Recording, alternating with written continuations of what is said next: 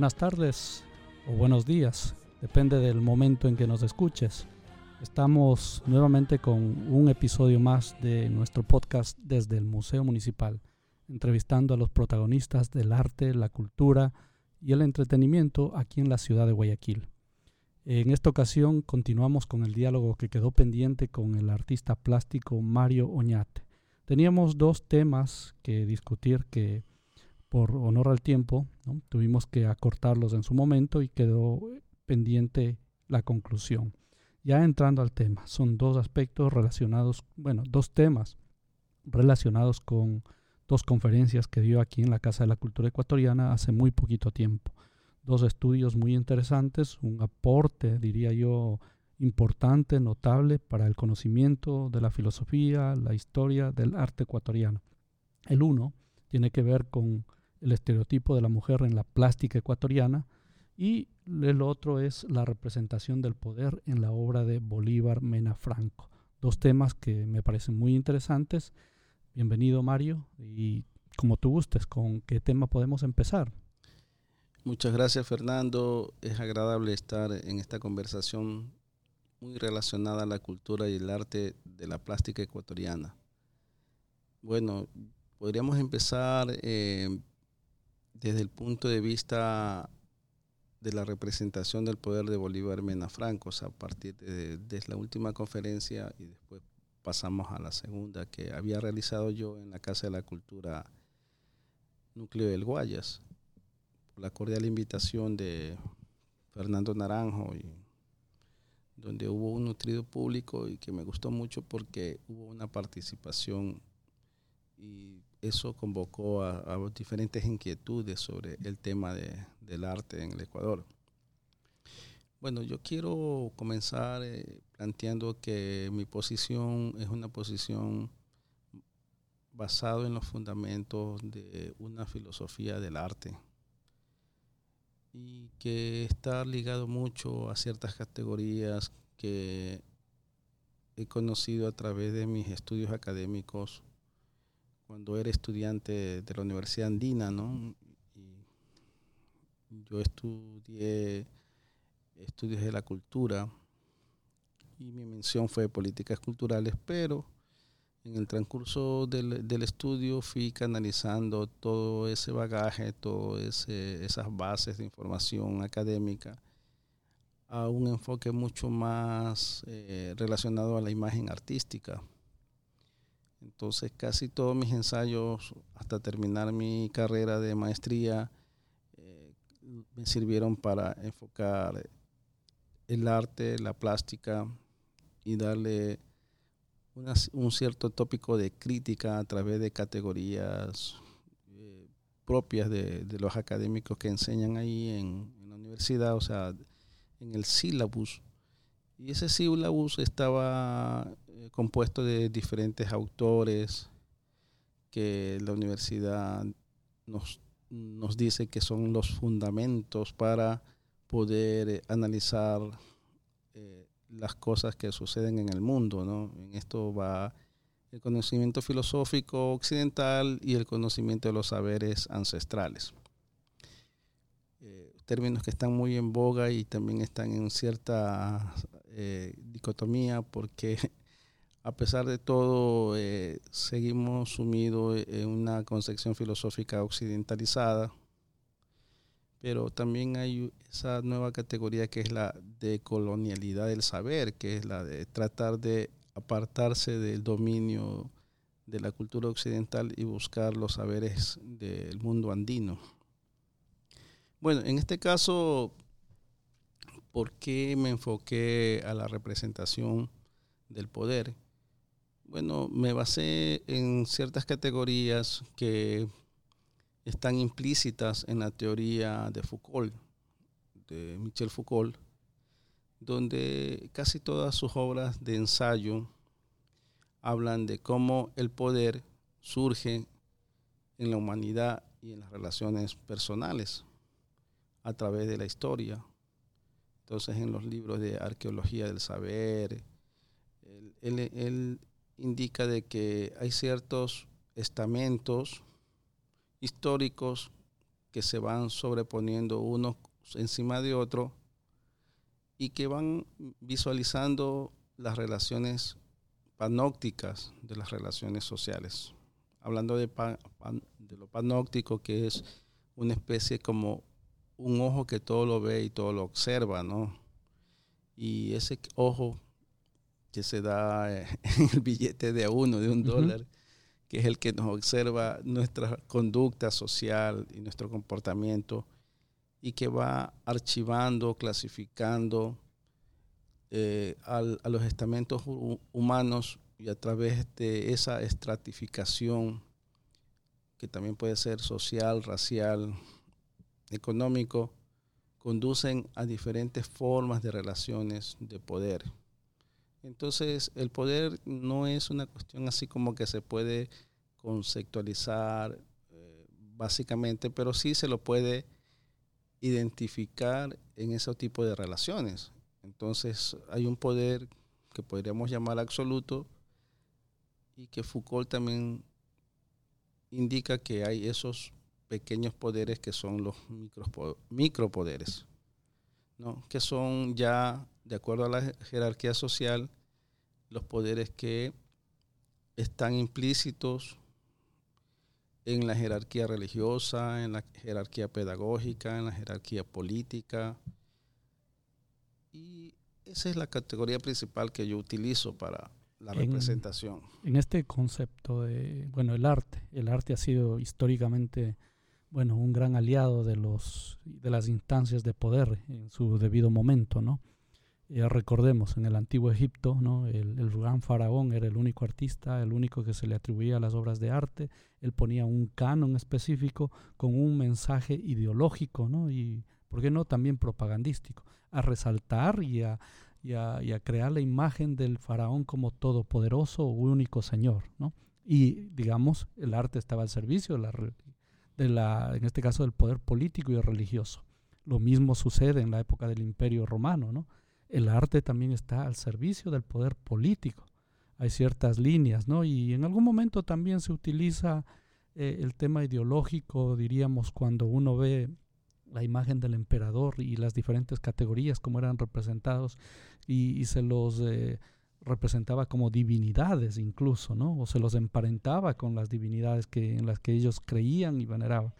Llega la época del, del cristianismo, ¿no? Vemos el arte al servicio de de eh, la religión, de la iglesia en este caso, ¿no? Y ellos van fijando ciertas pautas, ciertos códigos y cierta manera como el arte debe ser representado en los temas religiosos. En este caso, Bolívar Mena Franco, en el tiempo que le tocó vivir, estamos hablando siglo XX, ¿no? Hay todavía conflictos de poder, ¿no? Pero eh, ¿a qué poder, qué poder es el que, que vemos ahí que está representado en la obra de Bolívar? Bueno, eh, hablando sobre la cuestión de poder, tú tienes razón en ese tipo de, de interpretación que haces sobre la historia, de que existe en las diferentes culturas, civilizaciones, etapas, esa siempre postura del poder hegemónico dominante sobre lo demás.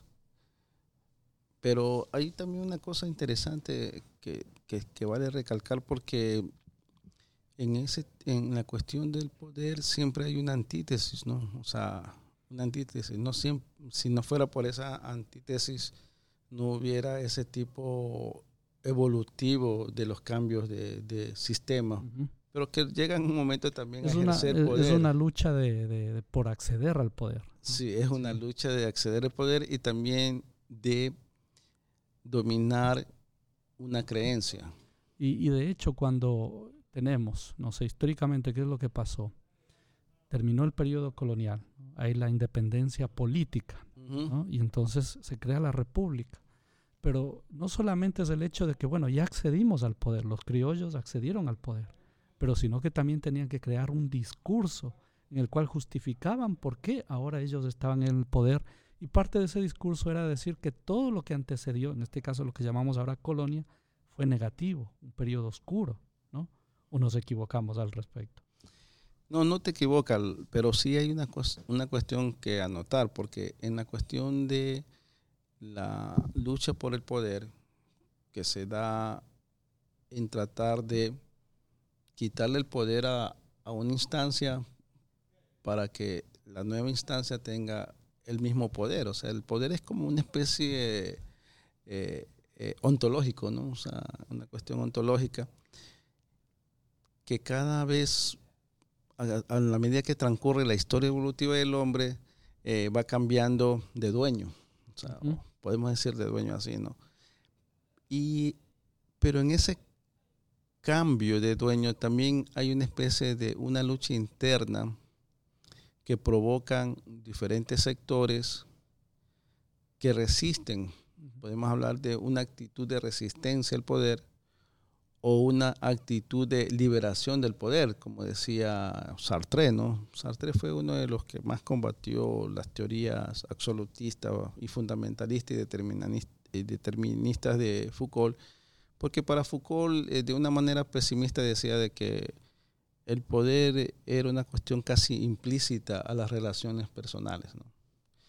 Y Sartre decía que no, que había una necesidad del hombre del anhelo de la libertad y de vivir en sus relaciones con la otra persona una necesidad de igualdad y equidad.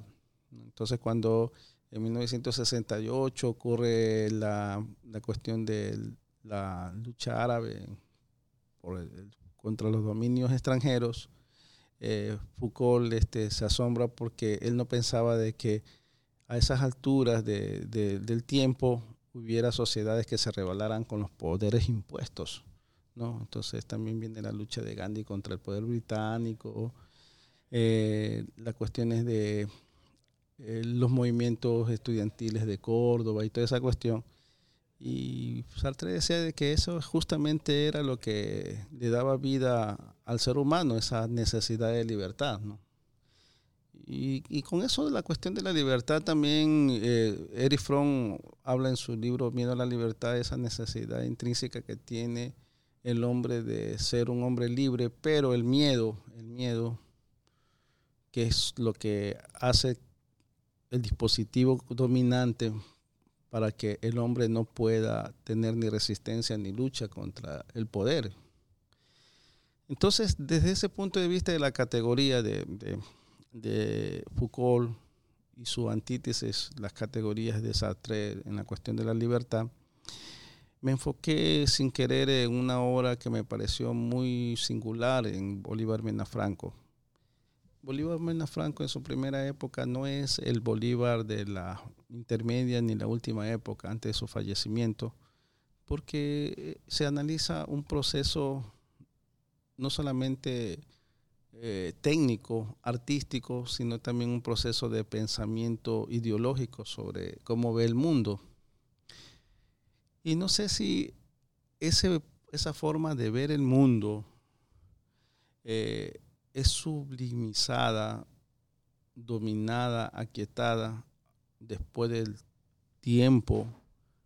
Porque cuando las obras de Bolívar Mena Franco se van, como decía este, Alejandro Dumas se va feminizando en el sentido de que ya las manifestaciones del hombre como el hombre alfa, el hombre macho, el hombre luchador, el hombre guerrero, eh, se van enfocando a manifestaciones de casi femeninas, ¿no? Y hacen cosas más sublimes, más dulces, más quietas, más románticas, más imaginativas, más idealistas, pero eh, tú te refieres a esto que está ya sucediendo en la época de madurez de, Bolívar Mena Sí, en los finales de Bolívar Mena Franco. Luego que ya ha pasado todos eh, esos periodos que por los cuales cuando uno revisa un texto de historia o algo le dice, eh, fue muy representativo en el movimiento indigenista la obra de Bolívar Mena Franco, pero luego vemos que empieza a haber este cambio o me equivoco. Sí, lo que pasa es que la gente no recuerda la primera etapa.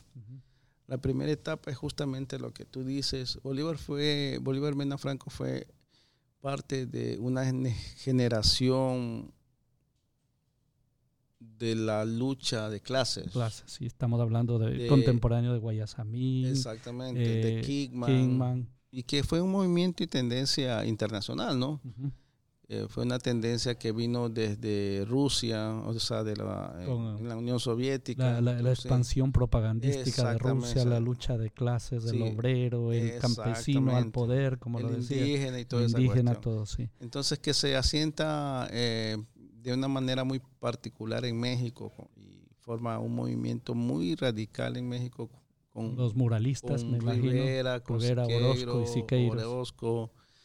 Entonces, tú ves que, que eso, esas ideas que al principio en México fueron tan nacionalistas, ¿no? Y que luego con la idea de la internacionalización del realismo social en cuanto en el arte, desemboca en Ecuador y forma un movimiento muy, muy subgéneris porque no solamente fue un movimiento artístico, sino también fue un momento intelectual y literario, y político. muy, muy destacado. Aquí tenemos el grupo de Guayaquil, que es, digamos, el emblemático cuando se estudia literatura. Exactamente. Entonces, a la par, a la par, a la par está esa cuestión de, de la pintura.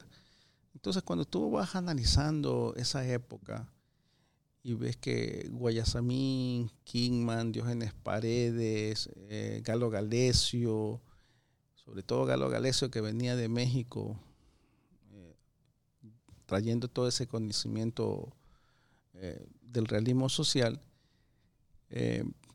desemboca aquí en una manifestación que se podría llamar ahora panfletaria, ¿no? O sea, una cuestión de propagandística. propagandística políticamente, pero que tenía una base real, o sea, una base real porque... Y también incitaba a la organización, a la creación de, de, los grupos proletarios y en eso de crear, por ejemplo, la, la unirse y defender y reclamar por sus derechos, como le decía. Exactamente, pero como, como lo que pasa que aquí en nuestra sociedad no fue una sociedad industrial, no fue una sociedad netamente obrera. Bueno, estamos sí, en una etapa, esa es la etapa donde entra en apogeo la o empieza a entrar en apogeo la agroexportación, el modelo agroexportador. Entonces, eh, eh, lo que se visualiza no es al obrero explotado, sino al campesino explotado, al indígena explotado.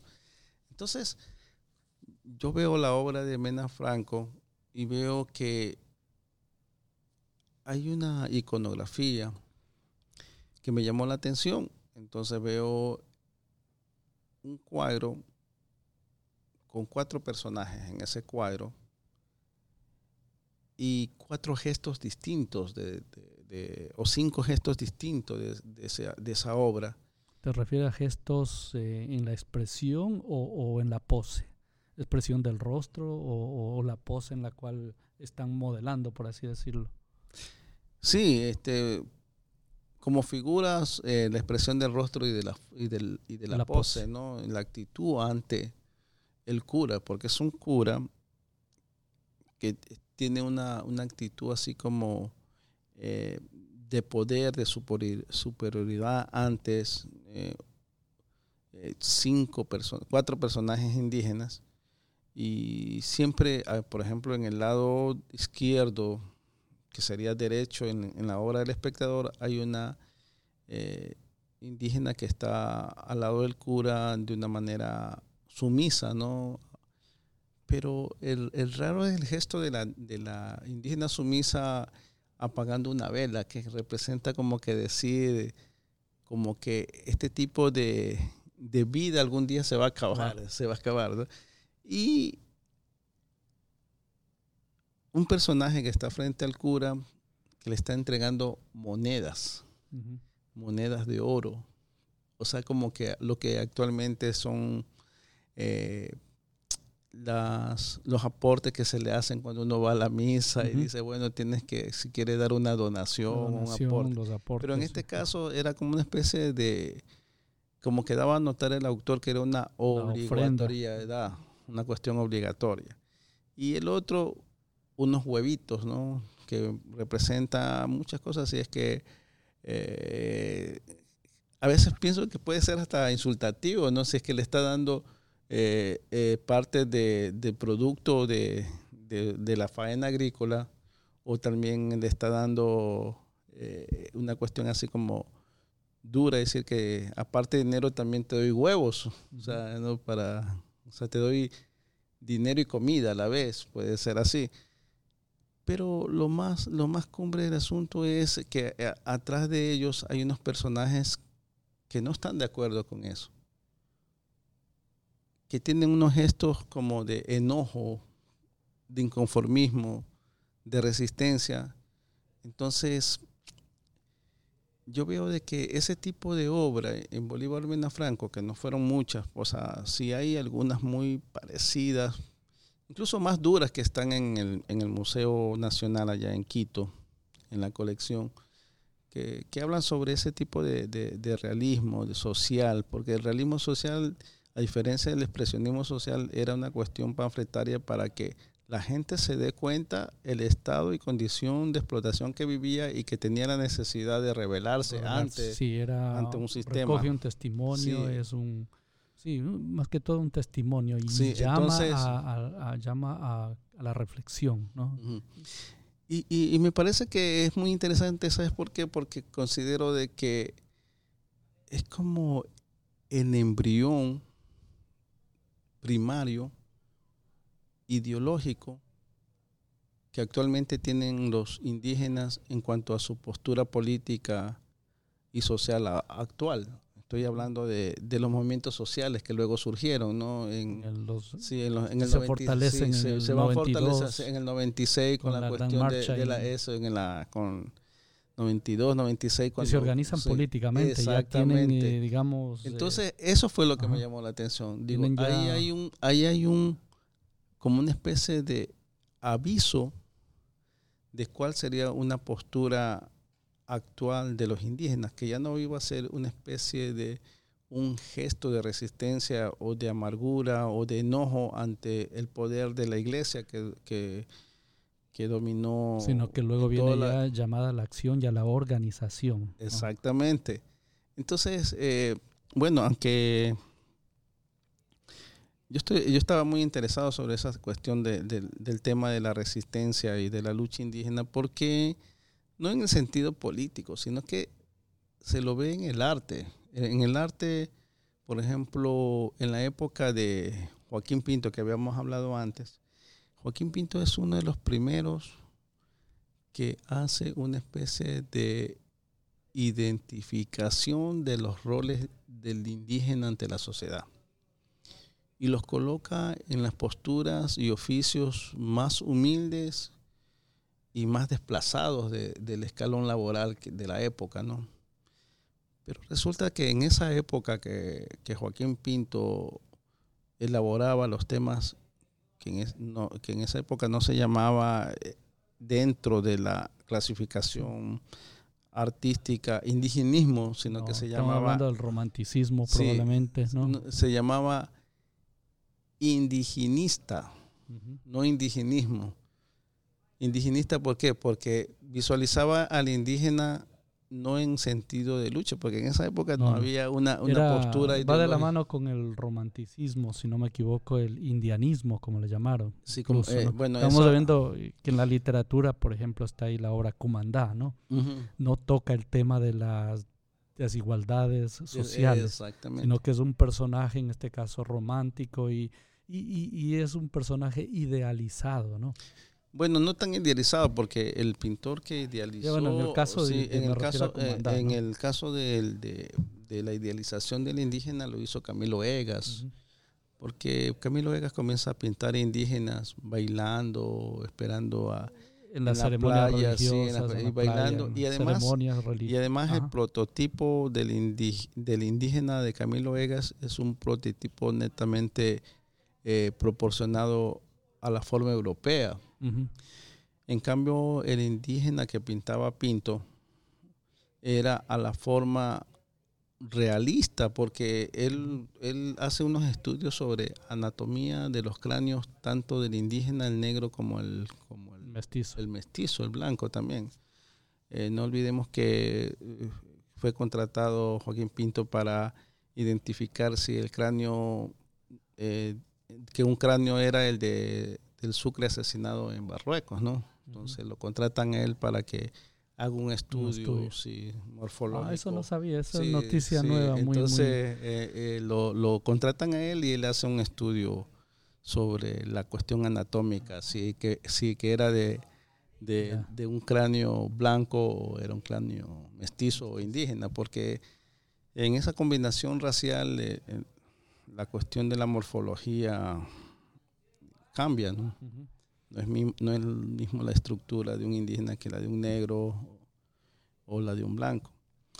Entonces, esas cosas así a uno le van sumando y siempre evoco y, siempre lo repito de que Foucault decía de que llega un momento en que el libro ya no te dice nada y tienes que buscar la historia o, la respuesta a tu pregunta observando las obras del arte.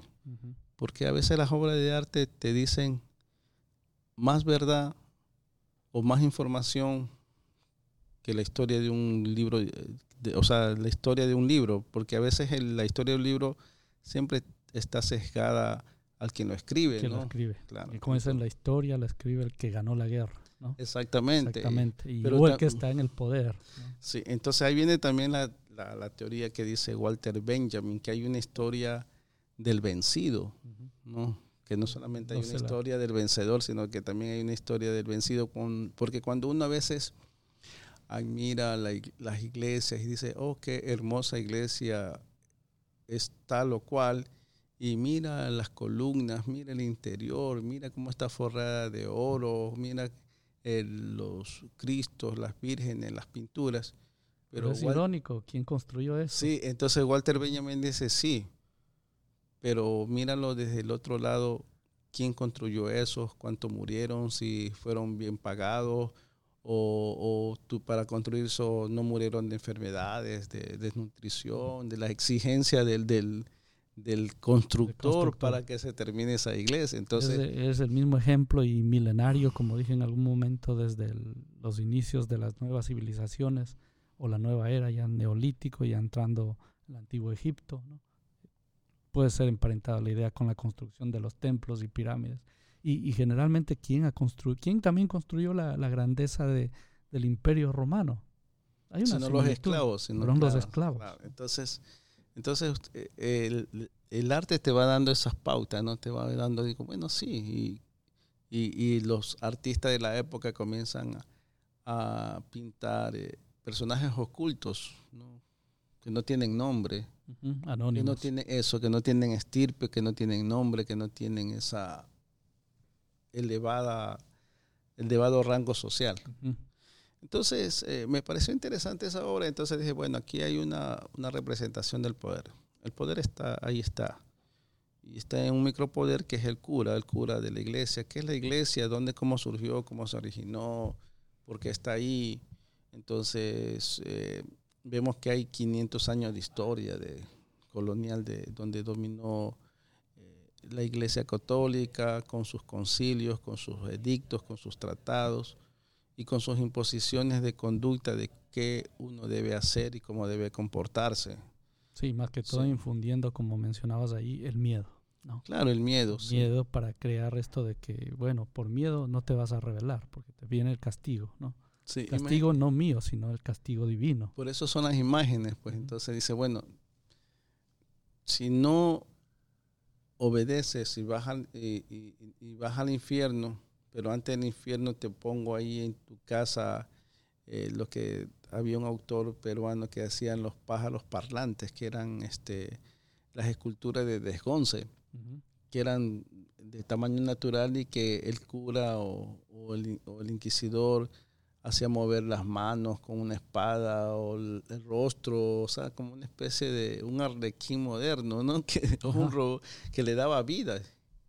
Y le daba vida porque el cabello de esos muñecos desde Gonce eran eh, de cabello real, los, ojos, de tan forma tan, tan, tan realista.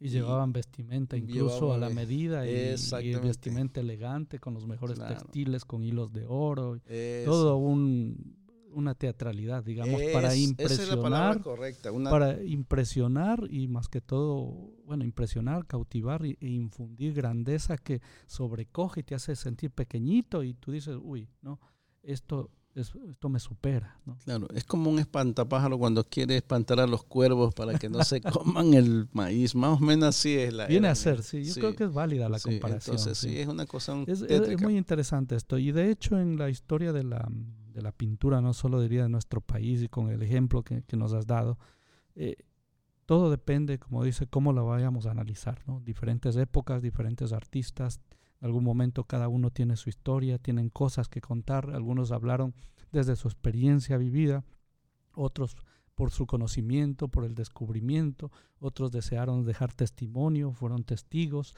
pero siempre hay esto de que pensemos, bueno, ¿y el arte? ¿Y qué función tuvo su obra? ¿Qué quiso representar en su momento? ¿no? Está representando al poder, como dice, hay una función ideológica, una función propagandística, o simplemente es arte por disfrutar del arte y, y, como dice, dejar que los sentidos eh, se, se, llenen de esa visión de, de probablemente la mezcla cromática, las, las, las ideas, la fantasía, ¿no?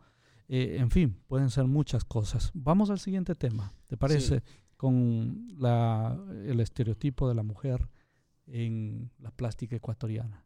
Bueno, hay un filósofo. ¿Cuál, fue? No, primero, perdón que te interrumpa, ¿no? Mi curiosidad es de dónde nace tu idea por eh, acercarte a este tema. ¿Qué fue lo que te motivó para que te pongas a, analizar el cómo ha sido representado el estereotipo, o cuál, cuál ha sido el estereotipo creado, mejor dicho, digamos, en la plástica ecuatoriana con la figura femenina? Bueno, mira, este, yo estaba analizando de que, bueno, en, en, este caso mi conferencia fue desde la época colonial, pero el estereotipo como una forma de representación a veces no real, porque eso es un estereotipo, una cuestión de una representación que se le mete al imaginario de la persona o del espectador. Y tú esperas que siempre sea así. claro, y, puede ser que no sea así. O buscas eso ahí, ¿no? Exactamente, o sea. Y si no lo tienes, quieres encajar ahí. Exactamente. Es como, es como, es como la, la esto me, me, me, recuerda, me hace acordar de, de, una parábola china que decía eh, de, del campesino y el ladrón. ¿no? Entonces dice que había un campesino que, que estaba buscando una herramienta para trabajar digamos así, un, una oso, un tipo como de oso, y que no lo encontraba. Y él buscaba y buscaba ese instrumento que ya le tocaba trabajar y, resulta que no lo encontraba, no lo encontraba, no lo encontraba. Y lo busca por todo el interior de su casa hasta que sale de su casa y le ve al vecino, al vecino... Eh, Usando su herramienta. No, eh, al vecino y dice, y lo primero que piensa, este es el ladrón. ¿En qué momento se metería a mi casa y me robó la, me robó la herramienta? Pero mírenlo, si tienen la cara de, ladrón, ¿cómo mira? ¿Cómo, ¿Cómo me mira a mí con qué desfachatez y que toda esa cuestión? Pero este es el ladrón. No sé cómo hago para decirle y reclamarle que me devuelva el instrumento, porque tiene toda la facha y la cara de, de que él es el ladrón. Entonces, bueno, él no, eh, impotente regresa de nuevo y se sienta a, pensar qué, qué, hacer, si le, reclama, lo denuncia, o qué es lo que hace con ese tipo, el vecino que era el ladrón. Y resulta de que en un momento determinado él dirige la, la, la, su mirada a una parte alta de su cuarto y ve el instrumento que estaba ahí. El instrumento que estaba buscando estaba ahí. Entonces hacer que lo coge y dice,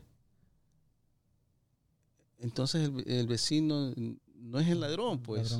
Es mi imaginación. Sí, fue mi imaginación, fue mi cuestión. O sea, ¿cómo voy a pensar que este buen hombre haya robado mi instrumento? Entonces ese es el estereotipo. O sea, una especie de construcción mental en que te indica que el otro es lo que tú quieres que él sea, ¿no?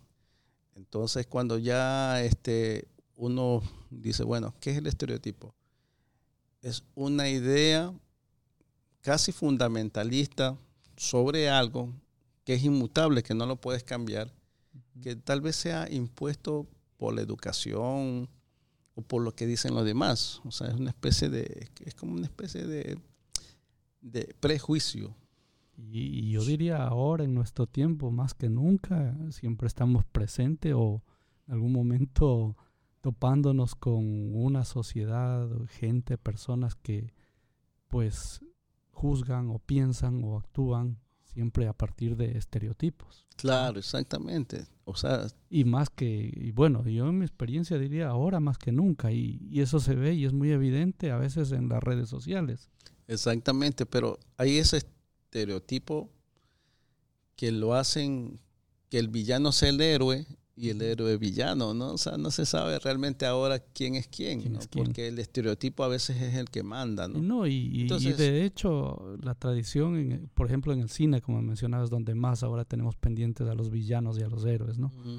Eh, ya el mismo héroe a veces, al que llamamos héroe, y su comportamiento de ahora y cómo actúa el héroe de ahora, hace 50 años probablemente era la figura del villano bueno, no, nos armemos tan lejos y parece una paradoja de que en Colombia héroe es este Pablo Escobar, ¿no? Sí, por ahí vamos. más o menos así, sin, sin ahondar en el tema, pero más o menos así. Y no, y, yo diría ya que se ha hablado del tema, en algún momento veía esta película con Tom Cruise, que él era un piloto de avión, iba y venía y ayudó a los contras, iba a dejar armas y todo, y, luego tuvo nexos con los contrabandistas y también con el cartel de Pablo Escobar y todo. Pero en esta película, quien es, es un traficante de armas, drogas, dinero es el héroe de la película. Y es el, el, el, Tom Cruise y el hombre de acción y el que, bueno, al final es un, final trágico, pero toda la película vemos que todo el tiempo pues eh, hace villanías, pero es el héroe de la película, ¿no? Pero, pero a, lo que también yo voy es lo que, como la televisión, como dice Martín Barbera, Barbero es el que nos construye el imaginario. Entonces analizamos y miramos que ya hay novelas heroicas del villano, pues, ¿no? No, pues uno ve ahora, pongan la televisión, las novelas de la noche, Muñecas de la Mafia, El Señor de los Cielos, eh, Sin tetas no hay paraíso, ahora sí hay paraíso con tetas, bueno, no sé, y ya van por ni sé cuántas temporadas, ¿no? La, la Reina del Sur, y todo eso son temas que giran alrededor del el narcotráfico, la delincuencia organizada. Y nos crea un estereotipo positivo, pues. Positivo. y, dice que como que eh, eso es normal. Y incluso yo he escuchado en jóvenes y todo, que, ¿qué quiere ser cuando sean grandes? Yo quiero ser como ellos. Por no decir qué es lo que quieren. Ellos lo dicen, no, yo quiero ser, por ejemplo, así, contrabandista de esto. Sí, porque, miren, no necesitas superarte, es fácil, ¿no? Tienes mucho dinero y, bueno, no sé. Pero eso implica como... Me deja pensando a veces. Entonces, eso implica, como decía Martín Barbero, de que ah. La televisión, los medios nos construyen nuestro imaginario. Y creo que cuando yo una vez conversé con algunos jóvenes que terminaban el colegio y ya no querían estudiar, porque decía que para qué voy a estudiar si no me va a servir de nada, mejor me busco otro tipo de carrera más suave para poder vivir, ¿no? Entonces, eh, a veces eh, también hay que estar consciente de que esos tipos de información que nos va construyendo, porque nosotros somos receptores de toda la información que viene de afuera. Estamos influenciados por el medio. Estamos siendo influenciados y nos demos o no nos demos cuenta. Eso, nuestro tipo de conducta va a ser eso. la cuestión ya no hay el, o sea, como habíamos dicho, nuestra conducta villana en cierto sentido debe ser válida para considerarnos lo mejor de la sociedad.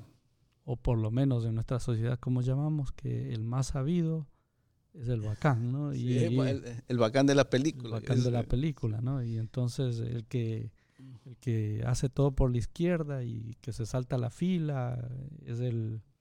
Claro, porque no, más pilas.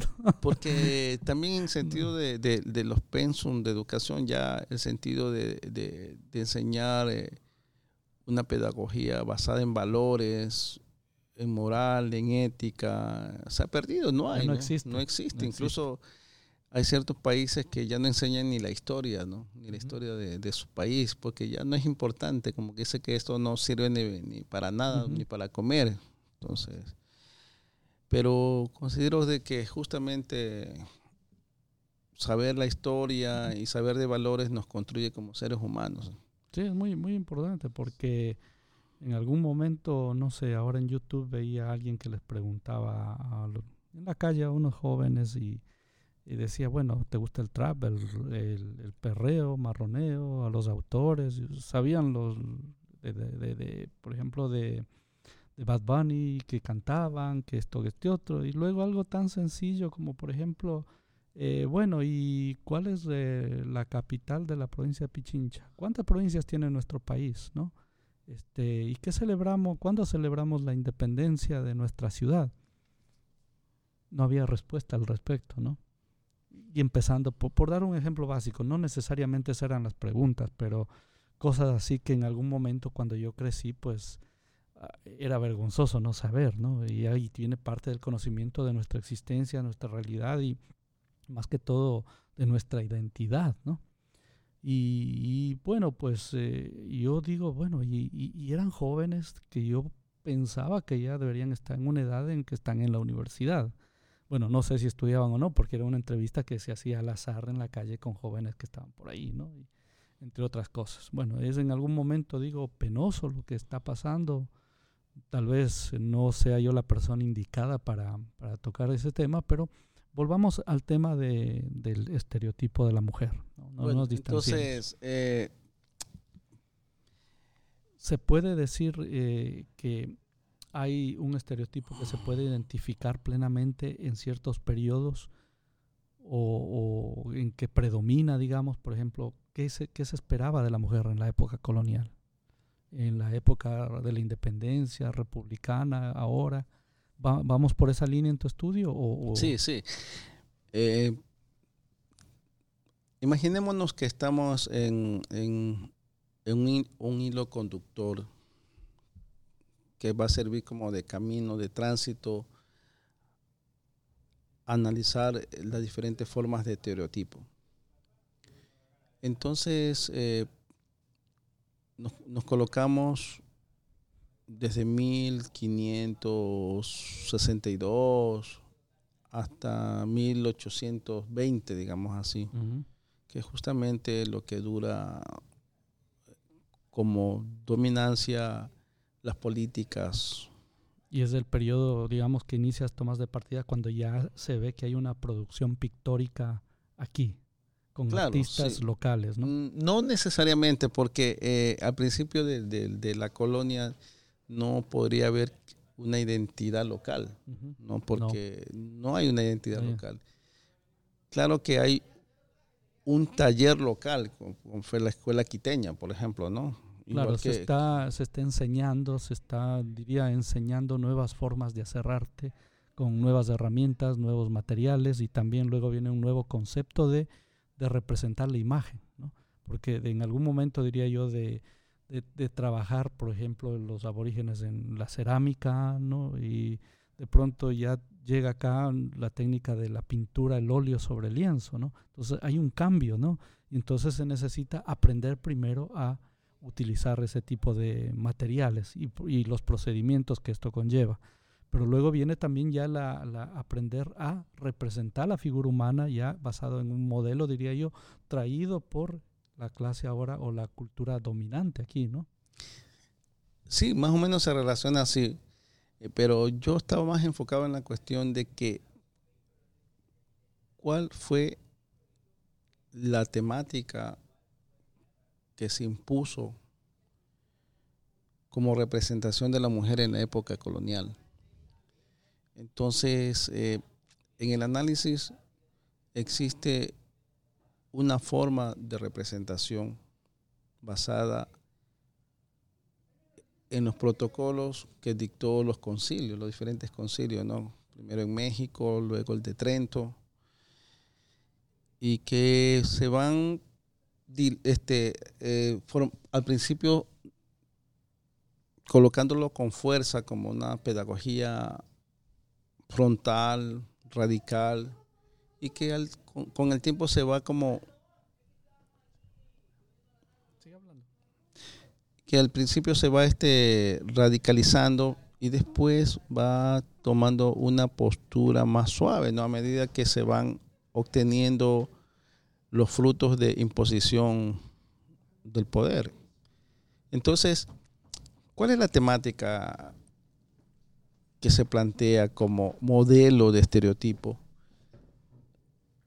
Y vemos que el, el modelo de estereotipo de la época colonial fue la representación de la Virgen María.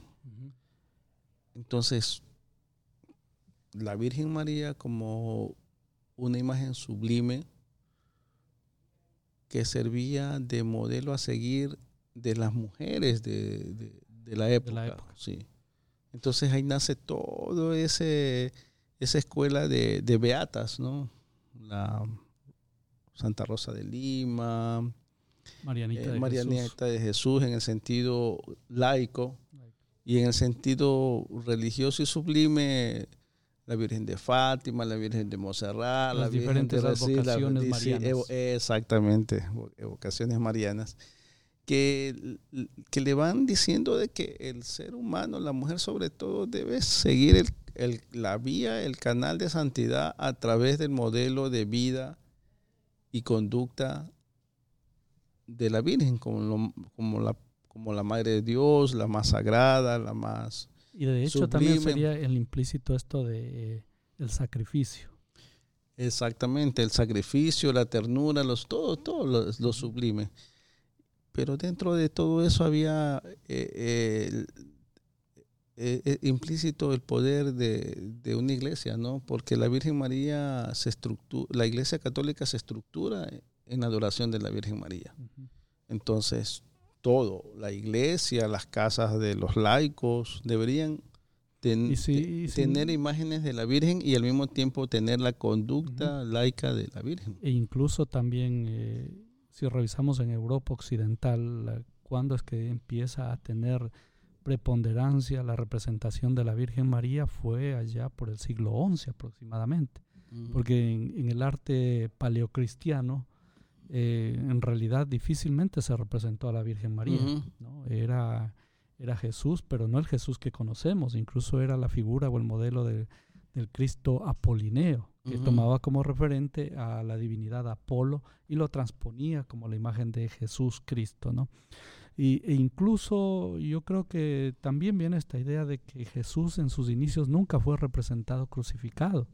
Eventualmente, como dice, producto de repensar y de qué mensaje queremos dar es cuando vemos que hay cambios notables en la representación de la imagen sagrada y luego empieza a tener eh, este valor y esta importancia de asociar a la iglesia como la madre y también a María como la madre, ¿no?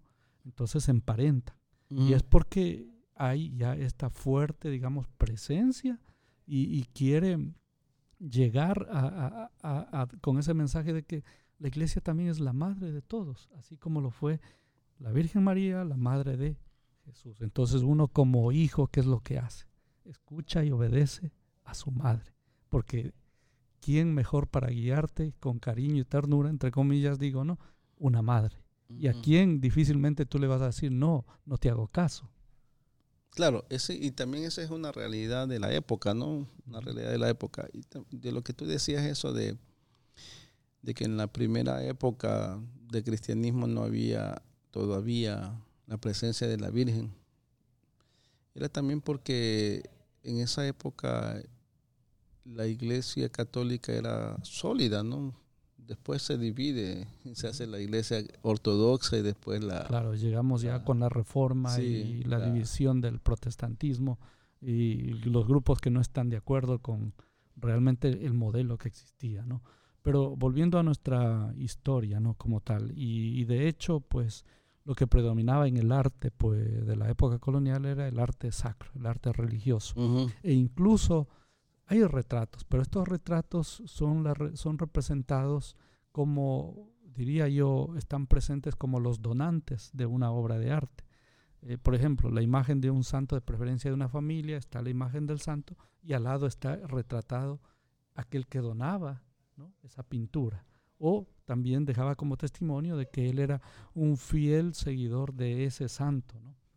Entonces los retratos como tema independiente muy difícilmente los encontramos en la época colonial.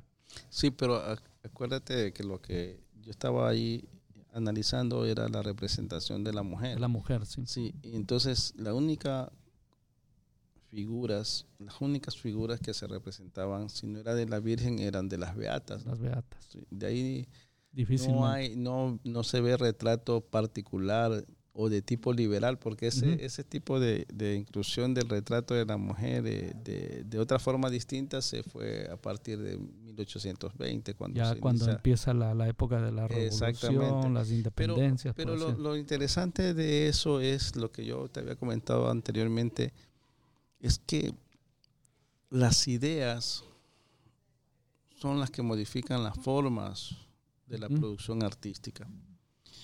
Entonces, en, ese en esa transición que va acabando ese dominio secular,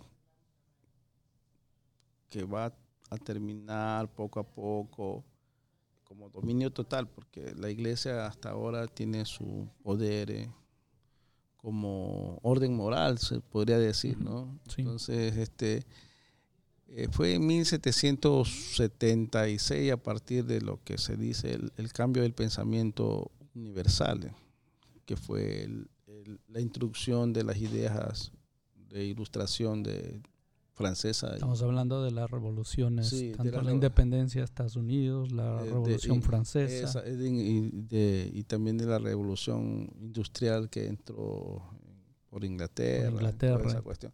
Entonces, llega aquí a, las colonias muy ocultas, muy sesgadas, porque como no había este, un orden o sea, había un orden establecido que no se podía entrar ideas diferentes. Acuérdate que España a las colonias lo, cerraba tanto, no cerró tanto. sí cerró tanto. Extranjeros no podían llegar acá si no tenían autorización previa de la corona. Y que, y que ayudaran también a la, administración pública, pero de acuerdo también a, ese protocolo monárquico y, eclesiástico. Incluso, y, incluso si tú revisas las, los científicos franceses del, que llegaron acá a la misión geodésica, ¿no? Vinieron escoltados por Jorge Juan y Antonio de Ulloa, que eran ni más ni menos de hacer eso, escoltas para ver, reportar, que ellos hagan lo que dicen que vinieron a hacer y no estar infundiendo ideas que ajenas, a los propósitos de la corona. Y de la iglesia. Y de la iglesia. Entonces, pero entra poco a poco ese tipo de, ilustración a las ideas de, de la simiente precoz revolucionaria del siglo XVIII va entrando con en figuras, sobre todo en, en, Ecuador, de Eugenio Espejo, ¿no? que habíamos hablado, y también de mucha, de mucha gente que pertenecía a cofradías, que eran este, conjuntos casi ocultos, ¿no? que estaban reunidos por diferentes propósitos, tal vez seas de trabajo o de intelectualidad, y modifica en cierta manera en la última época e incluye representaciones antagónicas. Y tú, por ejemplo, en Perú existen mucha representación indígena en las iglesias. ¿no? Que no son de nada religioso, porque se ve, así como podemos decir, se ve ciertas conductas paganas ¿no? en, la, iconografía, que no tienen, no, pagana en el sentido de contrarias, no en el sentido, no, en el sentido de, de, erótica, ni lujuriosa, ni nada de eso, pero entran. Y en Ecuador hay una figura muy pequeña que yo te había comentado hace, hace rato, que era de Caspicara. De Caspicara, y que había otro también que encontré en, un catálogo de que había publicado el Banco Central cuando hizo por la década, década de los 90 el, eh, ¿cómo se llama? Una exposición de erotismo del Ecuador. Entonces también hay una figurita que, de Caspicara, que es la segunda que encuentro, que es una doncella eh, mostrando la teta, una, una de las de los senos eh, de, de, su pecho, ¿no? Como bajándose la blusa, digamos ahí, enseñando. Y la otra que es la figurita que tiene unos 14, 15 centímetros, que es la doncella de las medias rojas. Entonces, esas dos cosas indican el preludio de la ruptura y de la independencia del arte en la secularidad colonial y que va direccionándose a nuevas ideas, en este caso burguesas, de libertad y de, individualidad.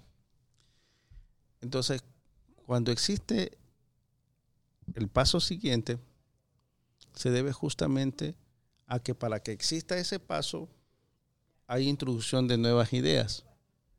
Esa es una, teoría. Y, estas ideas yo creo que apuntan a eso, hacia la imposición del individuo.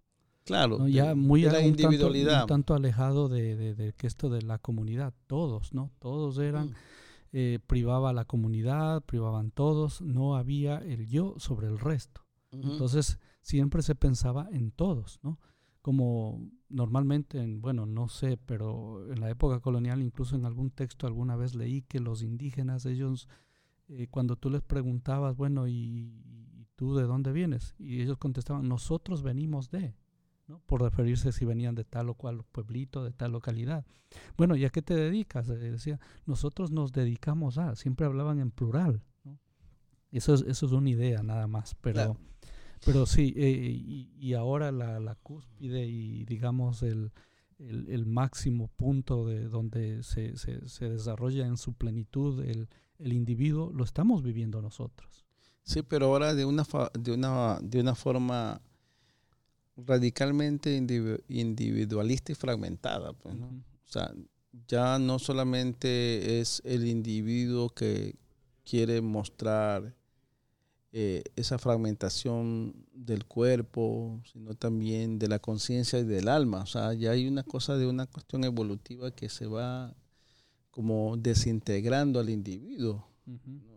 no, recordemos ahora que se está ahorita debatiendo la cuestión del aborto legal y, y, eso también es una forma de, de ver que en los últimos tiempos es tanta la fragmentación del individuo que ya niega hasta su propio derecho de vivir. O sea, cual sea la circunstancia, yo creo que hay una cuestión ética que resolver, ¿no? Pero que afecta a la individualidad ya del individuo. Ya no es una cuestión, ya el individuo como individuo en tal, como forma integral, sino como una, una fragmentación o desintegración del individuo como tal. O sea, como que el individuo ya no, ya no está como sujeto, sino como como un número que se clasifica en las estadísticas. Entonces, bueno, siguiendo al segundo punto, que es de la época republicana, esas ideas revolucionarias, como decía Walter Benjamin, que son las ideas que asimila el ser humano y que se manifiesta en las relaciones de producción. En este caso, las relaciones de producción artística.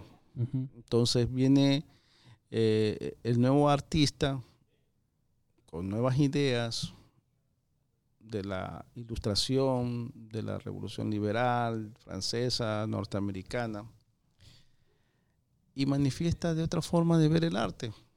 Entonces, ya no necesita pintar a la Virgen o a los iconos religiosos, sino que se dedica a pintar, qué sé yo, el paisaje de la geografía para descubrir qué tipo de geografía está en, su entorno y qué tipo de, de, cómo podemos archivar, porque justamente es lo que tú dices cuando ingresan los, los cuerpos científicos, geodésicos, botánicos, tanto en Colombia como en Brasil, en Perú, en México, toda esa estaban clasificando, estaban clasificando porque comenzó a entrar en auge una modernidad capitalista que se originó mucho antes. Mucho antes, sí. toda parte importante era también la clasificación del Sí, entonces sí, entonces comenzaron eso. Ahí lo que entró el positivismo científico, ¿no? Decía que la ciencia era lo que iba a salvar al, hombre. Entonces ahí clasifican eh, los, la cuestión de las plantas, eh, la geografía. viene aquí Humboldt y mira ahí que hay este costa, sierra, oriente, agua, eh, minas, eh, árboles, plantaciones, animales y todo eso. Y entonces comienza a ver ese tipo de arte donde todos los artistas se abocan para ayudar a, a, las, nuevas, a las nuevas ciencias humanas y, y naturales. Y a medida que va avanzando, hay otros artistas que comienzan hacerse románticos y épicos, ¿no? Y ahí vienen a, ilustrar las batallas de los libertadores, de Bolívar, a retratar los héroes de la independencia. Eso, a retratar los héroes de la independencia y retratar a sus mujeres también, ¿no? Y a las nuevas damas de la, de, la sociedad, de, la, naciente sociedad, republicana, republicana.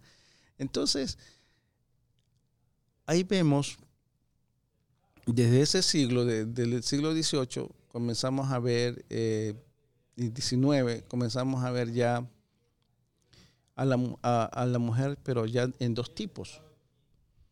Ahí sí visualizamos que existían dos tipos de mujeres, que era la de abolengo y aristocracia, por haber nacido de una estirpe blanca europea, o también por pertenecer a la nueva aristocracia burguesa libertadora, ¿no? Y del otro lado vemos figuras de mujeres que son sirvientas, indígenas, negras, y comenzamos a visualizar que hay una diferencia de clases ahí. Una especie de una clase burguesa naciente y una clase, dominante y la clase y, la clase sierva no porque en esa época no, no se podría decir explotada porque el término explotada no había en esa en, en esa época pero sí sierva entonces vamos mirando que los estereotipos van cambiando y vamos viendo que ya la mujer no es aquella sumisa, hermosa, buena como la Virgen María, sino ya una mujer eh, arrogante, eh, muy, muy estatizada, como muy eh, sublime, hermosa, bella, pero que, también tiene una condición de poder y autoridad. eso de autoridad, aristócrata, ¿no? Y cuando ya vamos acercándonos, acercándonos al siglo XX, ya se van mirando otro tipo de manifestaciones, ¿no?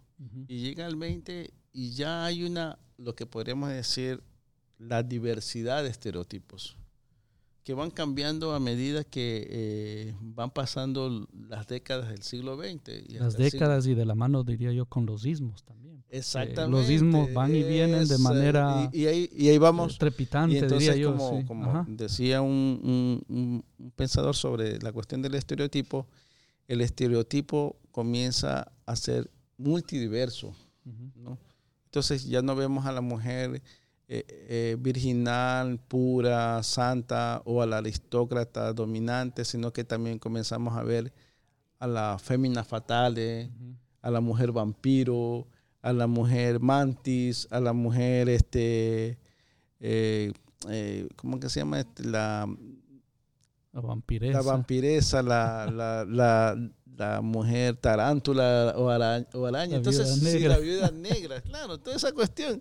Y, y resulta de que ya en, el, en el bagaje de, de, las interpretaciones de los estereotipos, ya la mujer se la va ubicando en diferentes significados y representaciones. Entonces como que el concepto a medida que va pasando se libera y se hace múltiple, ¿no? Entonces llegamos a un momento en que, en que pintores, pintores como, como Rosero, por ejemplo, Carlos Rosero comienza a pintar a mujeres que son como sumisas y que son, le gusta la cuestión de tipo sexual. Guayasamín comienza en una época a pintar eh, mucho erotismo de mujeres desnudas, ¿no? como en actitud de, receptora. Eh, Kingman comienza a pintar mujeres desnudas, pero en, tipos de meditación, como que están agachadas la cabeza. Entonces, ya esa libertad creadora se va manifestando, ¿no?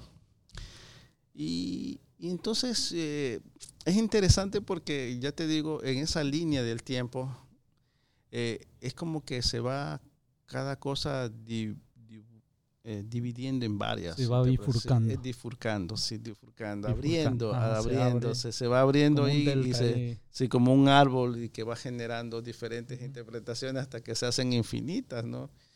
Y entonces es interesante, es Pero interesante. eh, ¿no será que estamos también viviendo el siglo XX cuando ya empieza también la producción en masa de, de, de objetos de consumo que cada vez tienden a ser más y más masivos y buscan un público también que, que los consuma también, ¿no? Por ejemplo, diría yo, la publicidad y los medios también tienen mucho que ver en algún momento porque eh, vemos, si uno revisa ahí, eh, ahí en los años 40, 50, la ama de casa que cuida al esposo, lo espera ahí, que llega del trabajo, de la oficina, ¿no? Luego vemos por ahí que también, ya más adelante, la mujer también está con un cigarrillo, con una copa en su mano, todo elegante ahí, también una pose en una conversación con un galán, o, también ya luego sale de compras y está vestida a la moda y, y, se siente feliz con ella y también eh, y, y, yo diría, también eso juega algún papel, digamos, tiene algo que ver con esto de, de, crear también estereotipos, pero en función de crear un consumidor. Yo creo que más que crear un consumidor es crear un propósito, porque imagínate, también existían esas mujeres que iban a arengar a los militares para la guerra, ¿no? Y decían, uh -huh. mira, esta es Marilyn arengando a, a la gente que va a ir a la guerra con ah, Vietnam. Está hablando ya no la guerra de Vietnam, sí, la, entonces, la Segunda Guerra sí, Mundial. Entonces hay estereotipos también no solamente para el consumo en el sentido uh -huh. económico, sino también para justificar, inducir, persuadir eh, posturas de sociales. Posturas de, yo diría también posturas de heroísmo de, del macho que eh, defiende claro. la nación. Entonces como nace, tal, nace las la, mujeres lo admiran. Eh, y, nacen y, la, la, la, la, mujer araña, la, la, mujer maravilla, la mujer este eh, Gatúbela, nace, sí, nace la, la, esposa de Tarzán que es parecida a Jan y toda esa cuestión. Nacen un poco de estereotipos, pero lo interesante es que cada época y en cada instante de verdad se va dividiendo esos tipos de estereotipos de acuerdo a, a ciertos propósitos, ¿no? Como tú dices, a ciertos consumos. Uh -huh. O sea, ya la imagen ya no solamente es una cuestión de un uso social para determinada causa, sino diferentes causas que utilizan diferentes métodos de usos sociales de la imagen. O sea, cómo circula, cómo se produce, cómo se consume. Entonces llegamos a un momento en que incluso lo que antes era sagrado eh, se vuelve banal o banal. también utilizado eh, disque contestatariamente o, o, anárquicamente como para decir de que esas ideas antiguas conservadoras ya no existen ahora entonces mi, miramos y ya, no, a, y ya no ya no tienen valor digamos por sí. ejemplo tú ves en las marchas feministas eh, extremas, ¿no? Y, y, cuando hay estos movimientos de los grupos ahora pro aborto y todo, y, y, visto imágenes así en las que salen eh, imágenes grotescas de representaciones sagradas a las que estábamos acostumbrados. Claro. Y un poco más y, y como que las denigran, ¿no? Y, y, se lo hace de, manera, de, de, las dos formas, o sea, como tú dices, la manera denigrante y la manera sublime. Por ejemplo, Shakira vestida, una portada de Shakira uh -huh. con, con, un niño y, y, en forma de virgen, ¿no? Ajá. O también Madonna, por ejemplo. Madonna, Madonna, bueno. Eh, o la beatificación, o la beatificación también de las personas, por ejemplo, la beatificación de Eva Perón, por ejemplo. ¿no? Mira, tú ves que, que cómo se van eh, uh -huh. como imbricando esos tipos de imaginarios y van creando otros, pero utilizando iconos antiguos, pero dándole sí, una nueva resi resignificación pues, de la, sí, de la, de e incluso ya, ya vienen estos cambios, no sé si es la necesidad de también llegar el tiempo y no querer no verse como anticuada. En el caso, tú has mencionado beatificar a Eva Perón, pero yo entendí en algún momento que cuando alguien no se lo beatifica y luego es un paso para la santidad, no un poco más, pero siempre buscan evidencia de de santidad y la santidad dicen se manifiesta uno de los aspectos es a través de los milagros. Y yo preguntaría bueno qué milagro hizo Eva Perón digo o, o ya no es válido que hagan milagros para que luego sean o, o, sean puestos a considerarse como postulantes para ser santos. Sí pero mira también hay una cosa interesante porque cuando tú comienzas a visualizar esa construcción de la imagen uh -huh. porque es una construcción de la imagen y mira que esas imágenes se hacen tan poderosas, tan poderosas, que alrededor de ellos existen una multitud tan fiel y creyente a esa imagen. Y que lo convierten hasta en sagrado. Sí. Por ejemplo, una vez yo tuve un, por internet, un, yo hice un comentario sobre Frida, Frida, Frida, Kahlo, ¿no? Y, bueno, fue una cuestión así como algo de, algo, de, algo de ironía y le dije... Un poco más y te destierran de internet, ¿no? Sí, y, pues así... Y te amenazan y que te van a ir a buscar a la casa, saben dónde vives. Eso. Y, yo dije, te dicen hasta de qué te vas a morir. Yo dije algo sobre Frida Kahlo y me salió un mexicano y comenzó a a fustigarme ahí diciendo que, como yo me había atrevido a hablar sobre eh, hacer una crítica a la figura de Frida Kahlo que era como eh, insultar a la Virgen María, pues no. Y, seguramente tal vez lo habrá dicho primero, ni siquiera es mexicano. Exactamente. Y así sucede con la figura de, Marilyn o la figura de Eva Perón. Claro, entonces eh, son los estereotipos los que van creando todas esas representaciones y que la multitud o el espectador o el consumidor de la imagen se lo hace tan creíble que ya es parte de su vida cotidiana. Y ahora en nuestro tiempo, cuando es más evidente la presencia de la imagen en todos los aspectos del día a día, empezando desde que la imagen nos llega a través de un televisor, a través de un teléfono celular, salimos a la calle, hay un gran cartelón o hay un periódico o hay un pequeño anuncio o ya vemos también por ahí gente que crea imágenes con un propósito o se toma una esquina, se pone a protestar ahí, pero vemos que la imagen es algo presente y, de hecho pues eh, si bien se critica ahora que cada vez leemos menos, también diría pues lógicamente... Eh, estamos viviendo eso que en algún momento alguien llamó como la era del homo videns, ¿no? Estamos así. Eh, y pues parece que es mucho más fácil llegar al, intelecto o, a la, o, influir en las personas a través de la imagen. Y en ese sentido, pues es muy válido decir que eh, si bien ahora es mucho más presente y más evidente, yo creo que siempre ha sido así. Pero antes se manejaba con, con, con cierto más... Eh, eh, cuidado. Y, ahora pues, digamos, estamos donde, en un momento donde tenemos mayor acceso a la información, las cosas van más rápido, pero bueno, pues hay que ser cauteloso también con lo que consumimos.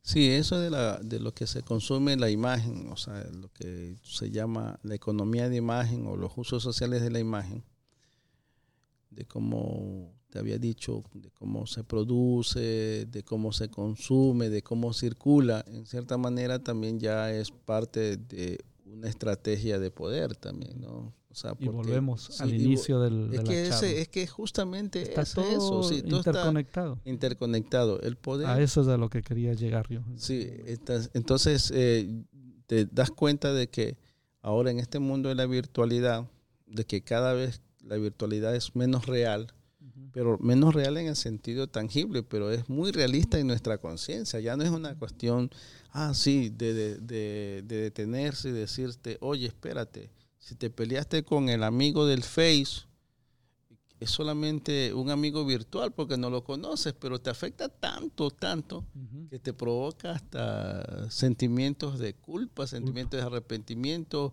que quieres llorar, que quieres pelear, que quieres insultar. Y, a veces pienso que, fíjense, es, irónico porque la tecnología hace que nos comuniquemos más rápido, pero nos mantiene alejados. Porque más conversamos, creo, a través de las redes Twitter, Facebook o, Instagram que cuando estamos en persona.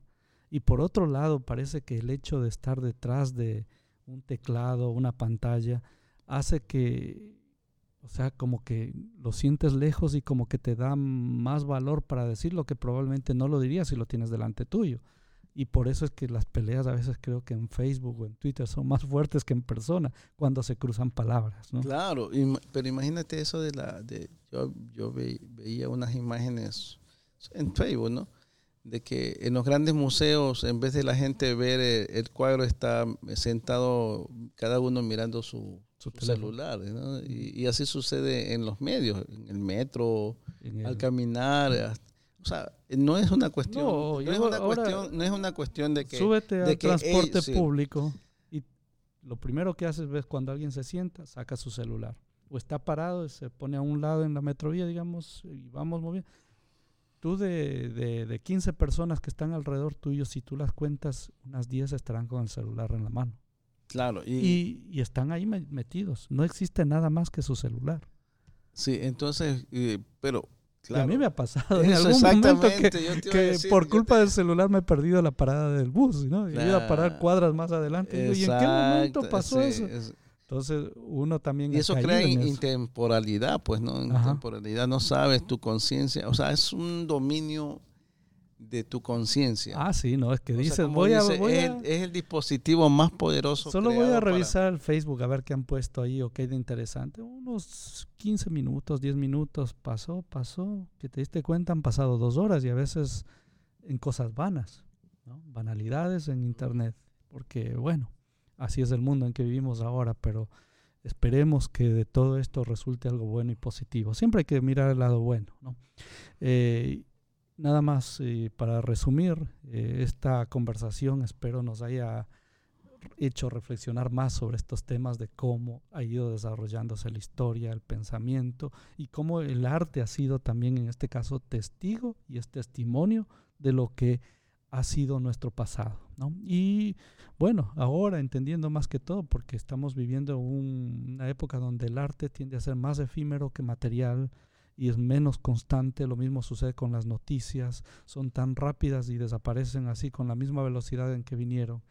Eh, testimonios, yo no sé cuánta información y cuántas palabras no se habrán perdido en la virtualidad del Internet, digo yo. Y al mismo tiempo, cuánta información, toneladas de información escrita no hay, ¿no? Nos lleva mucho para reflexionar. Tal vez superemos esta etapa, no sabemos qué vendrá luego, pero yo creo que también hay mucho conocimiento que está ahí flotando y que si no vemos cómo lo recuperamos, que se está generando y se está creando en las redes, probablemente se pierda. Pero bueno, pues entonces, eh, nada más, gracias por esta charla tan interesante. Nos hemos pasado de la hora aquí y es que el tema da para mucho, mucho más. Y es uno de los pequeños aspectos que digamos de tratar de esto, de la cultura, el arte, el entretenimiento también, ¿por qué no? Y de temas cotidianos, ¿no? Mario, yo te agradezco tu tiempo y tu buena voluntad por compartir tus ideas, tu conocimiento y tu experiencia, no solamente como estudioso del arte y de la filosofía del arte, sino también como pintor, creador, ¿no? Seas bienvenido siempre acá a este museo municipal y a nuestro público, pues les agradezco mucho. ¿Deseas dar unas últimas palabras y despedirte de nuestro público? Eres bienvenido, Mario. Muchas gracias, Fernando. Te agradezco mucho. Me parece una especie de catarsis eh, hablar sobre arte, porque son temas eh, que interesan mucho, pero que poco se habla, ¿no? Y, y, yo creo que es hora de buscar la mirada hacia la obra de arte y buscar respuestas que no nos dan los libros. Sí, muchas gracias y nos vemos, bueno, nos escucharemos, diría yo en una próxima ocasión con un nuevo invitado. Gracias por su atención.